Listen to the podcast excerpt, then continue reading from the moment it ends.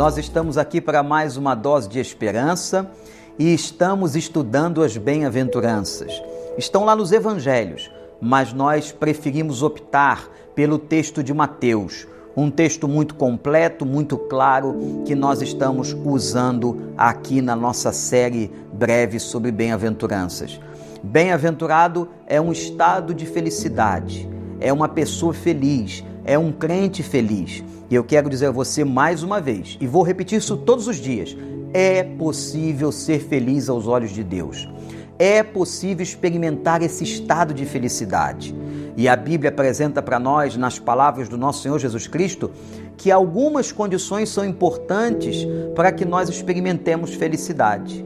Vamos hoje à terceira bem-aventurança, que está aqui no versículo de número 5. Bem-aventurados os humildes, pois eles receberão a terra por herança. Bem-aventurados os humildes, pois eles receberão a terra por herança. Algumas Bíblias vão trazer nas suas versões a palavra manso ou mansos.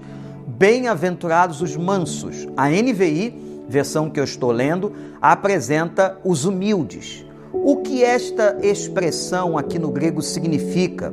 Por mais que na nossa língua sejam estes conceitos um pouco diferentes.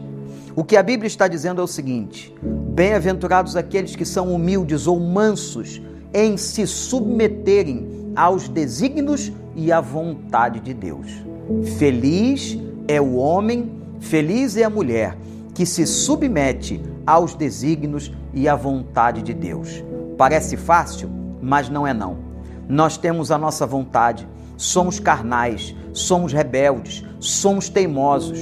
Mas aquele que é crente em Cristo Jesus aprende a submissão, aprende a estar debaixo da vontade do Senhor. Quando Jesus ensinou a oração do Pai Nosso, ele terminou esta oração dizendo exatamente isso.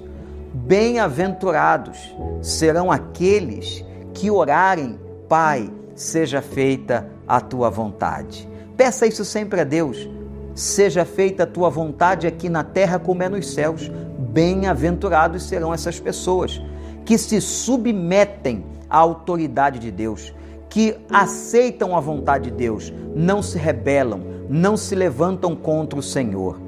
Bem-aventurados os humildes ou mansos, para que você se submeta à vontade de Deus, soberana, boa, agradável, perfeita você tem que ter um coração humilde, manso, aquele coração que está pronto a obedecer, ensinável, aquele coração que se submete à vontade do Pai.